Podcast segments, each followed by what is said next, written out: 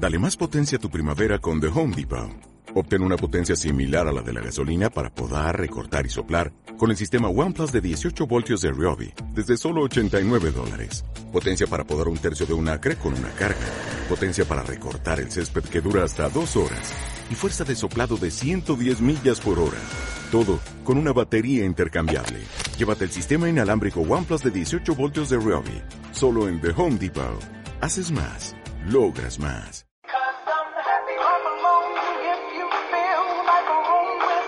Te cuento un cuento.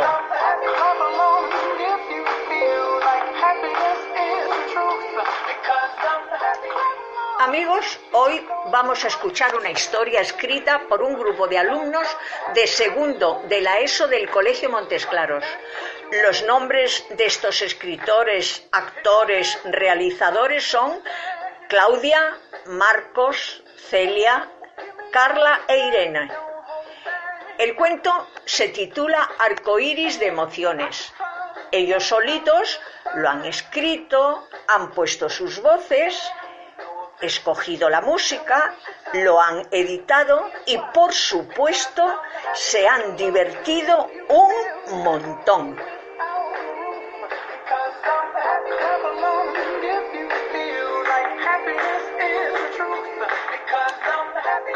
¿Qué? ¿Os animáis alguno? Solo tenéis que reuniros unos cuantos amigos y pasar una tarde con el móvil o el ordenador en plan grabación cuentera. Y si queréis más información, enviad un mail a serviciosjuventud2 arroba aito-medio sotodelreal.es y veréis qué fácil y divertido es grabar un cuento. Y ahora, escuchad Arcoíris de emociones. Buenas tardes, radio oyentes. El cuento que van a escuchar hoy se titula Un arcoíris de emociones. Otro día más aquí, en mi escritorio de sueños rebajados a un papel, en ese torbellino de sentimientos expresados en palabras.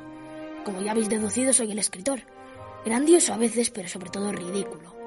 A veces me siento como una llamarada solitaria en una noche de diciembre.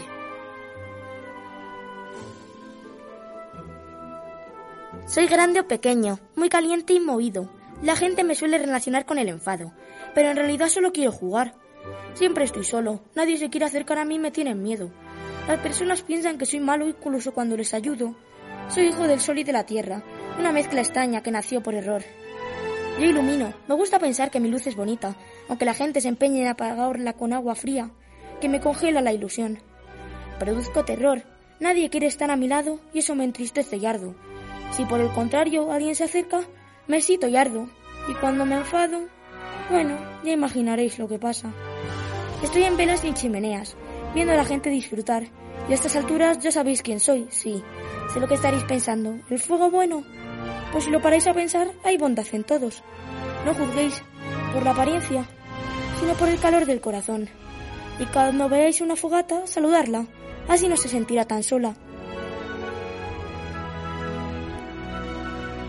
Mi corazón está más quemado que el fuego y solo sanará con historias para refrescar. Ojalá estar solo en un bosque para así poder reflexionar. Cielo naranja del amanecer, ¿qué crees que debería hacer? ¿Gritar por los rincones buscando alguna voz? ¿O pegar mi destino en este bosque atroz?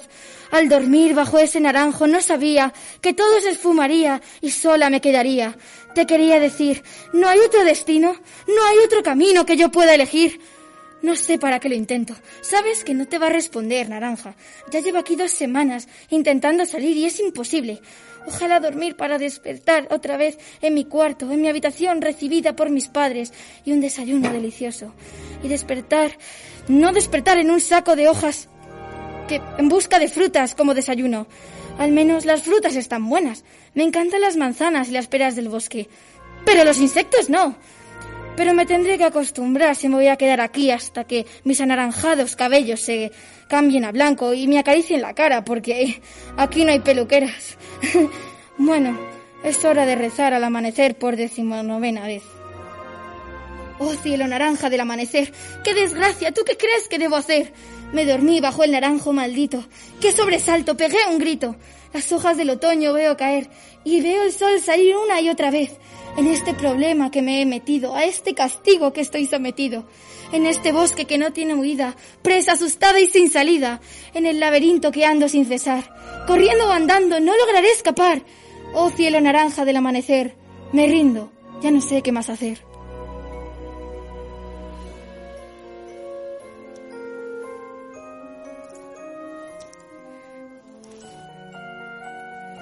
La soledad corre por mis venas.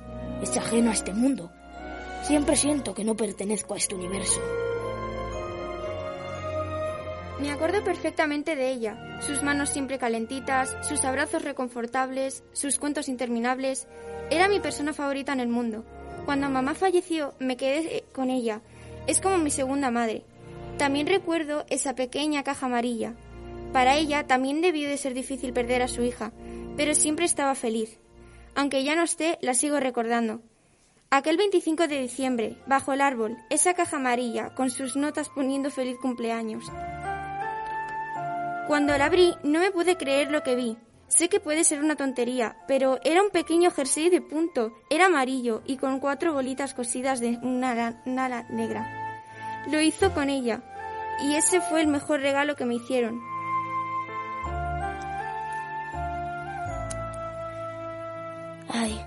Siempre lo mismo, siempre el mismo día. Esto empieza a ser demasiado aburrido.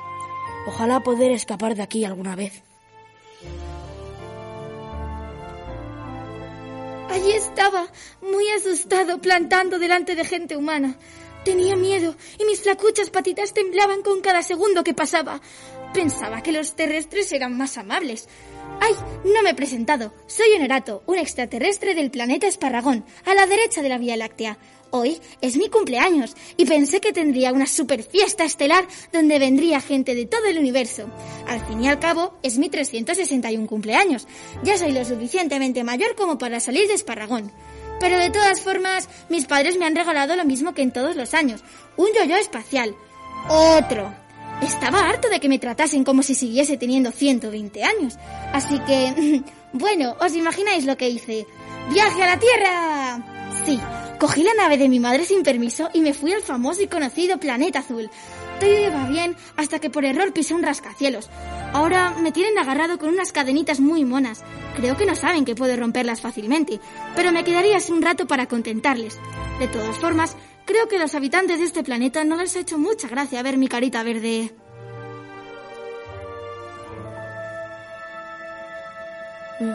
¿Qué diferencia hay entre un extraterrestre y una sirena? Bueno, lo mismo que yo y los colores. Nada. ¿Mar o montaña? Interesante pregunta. Sin duda alguna, el mar. No solo es la playa lo que me apasiona, sino el mar y todos los misterios que se encuentran en sus profundidades. Yo soy un ser mágico, una sirena, y no como os imagináis, unas preciosas sirenas que hablan con los delfines y tienen poderes como controlar el agua. No, yo soy una sirena diferente. Esas sirenas de los cuentos no existen. Una cosa es cierta, cantamos, pero no como en un musical, eso sería ridículo. Solamente estamos obligadas a cantar por los reyes del mar.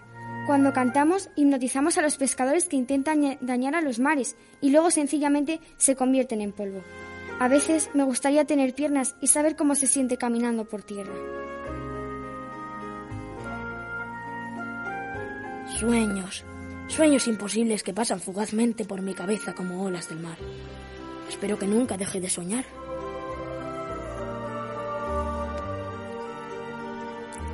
Sueños. Deben ser divertidos. Claro que yo no lo sé, porque no sueño. Todos los días mis amigas cuentan sus sueños, fantásticos, heroicos o incluso terroríficos, pero siempre sueños. Nunca se lo he contado a nadie, pero necesito urgentemente un consejo. Por eso os escribo a vosotras, hadas de los sueños, para que me ayudéis a soñar. Perdón, no me he presentado. Me llamo Lila. Soy una chica introvertida y con mucha imaginación. No tengo muchos amigos y las que tengo a veces me ignoran y no me hacen caso. Tal vez, si tuviese sueños que contarles, podría hablar más con ellas. Querida Lida, perdón por tardar tanto en escribirte. Entiende que los elfos del correo tardan mucho desde que los mensajeros de pesadilla andan por el país de los sueños sin vigilancia alguna. Se pierden muchas cartas, pero espero que esta puedas leerla. Tú puedes soñar, de hecho eres especial. Puedes decidir tus sueños. De todas, de todas formas, toma esta luz morada. Cuando la enciendas por la noche, algo mágico ocurrirá. No le cuentes a nadie que tienes esta luz. Podría llegar a manos de alguien que no sepa manejar sus sueños, o incluso peor, el rumor podría llegar al país de los sueños y yo quedaría desterrada. Atentamente, la Consejería Real del País de los Sueños.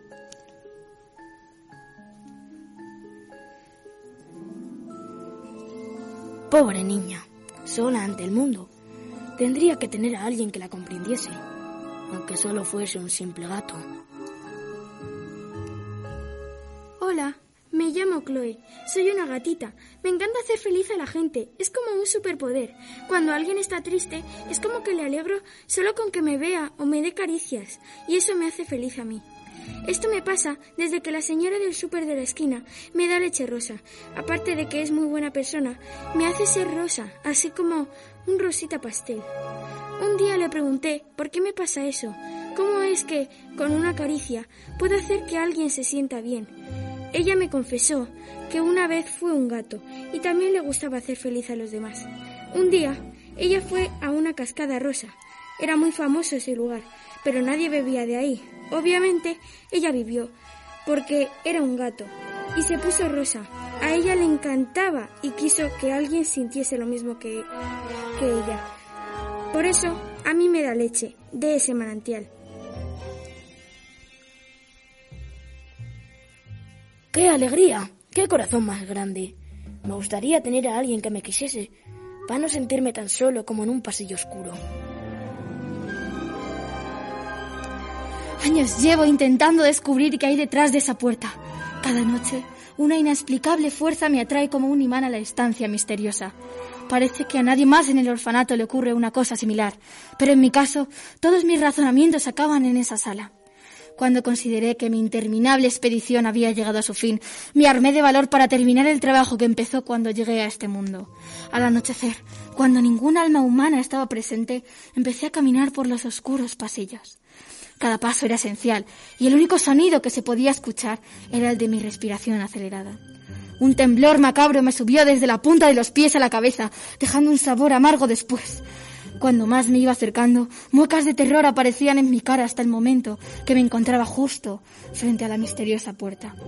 Con dudas, fui acercando mi mano temblorosa y las yemas de, de mis dedos tocaron el pomo. En ese momento volví a sentir esa fuerza que me impulsaba cada día a ir. Entonces abrí la puerta. Era una habitación oscura, la única encargada de dar claridad a la estancia. Era una pequeña ventana por la que se podía ver la luna. Estaba vacía. Solo había un piano negro como aquella noche. Toqué una nota y...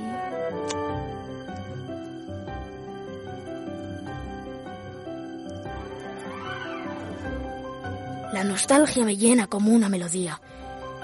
Necesito luz que ilumine esta desgracia como lo haría una estrella.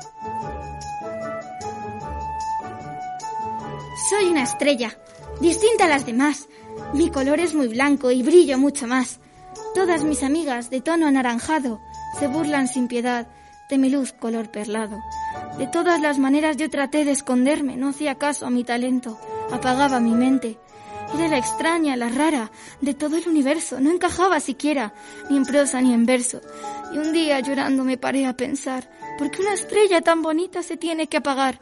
Cogeré mi defecto, lo convertiré en virtud, saldré sonriendo, mostrando mi luz. Al verme ellas se coloraron aún más, envidiaban a esa estrella distinta a las demás. Y ese haz de luz blanco como la nieve ya no tiene vergüenza, ahora va y viene. Qué tristeza es dejar de lado a un amigo. Para mí sería como tener un hermano totalmente diferente, con el que no me entendiese. Hola, soy Dorado y así me llamaron por el radiante color de mis ojos. Soy un chico bastante sociable, tengo muchos amigos en el colegio, con los que no me llevo muy bien son con los profesores. No soy el mejor estudiante, pero intento esforzarme para probar. La mejor estudiante de clase es Plateada, mi hermana pequeña. Hay días en los que quieres esconderte entre las grises nubes de otoño. Días donde por más que intentes comprender algo, vas a estar en otro universo. Mi mente está pensando en la lluvia y humedad de fuera, sentada en una brisa de aire fresco que me llegó hasta el alma. Brillo, pero no tanto para que la gente se dé cuenta. Soy Plata, sí, ese es mi nombre. Es muy maja, aunque también muy tímida. Le cuesta mucho hacer amigos y no tiene ninguno, pero es muy inteligente y aficionada a la lectura.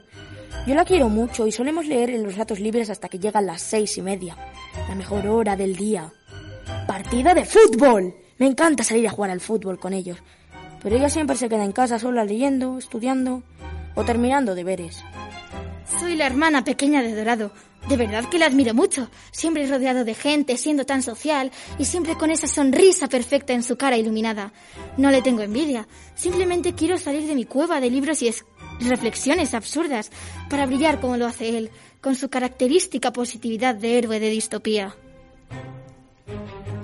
La verdad, me encantaría ser mi hermana. Es una chica perfecta, es inteligente, lee libros sin cesar y tiene un vocabulario digno de una escritora de novelas famosa. Me encanta ser como soy, pero un poco de soledad y reflexión no me vendría mal.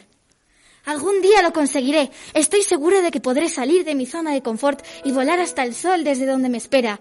Pero hasta entonces me quedo en la luna plateada desde donde leo sin cesar. Me quedaré siendo aquella niña delgaducha y apagada, hermana de Dorado.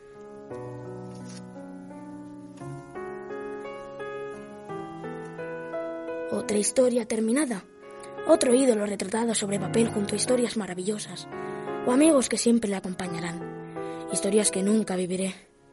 Sí, soy yo el que escribe las maravillas que habéis oído, el reflejo de mis sueños y aventura que quisiese vivir dentro de ese personaje.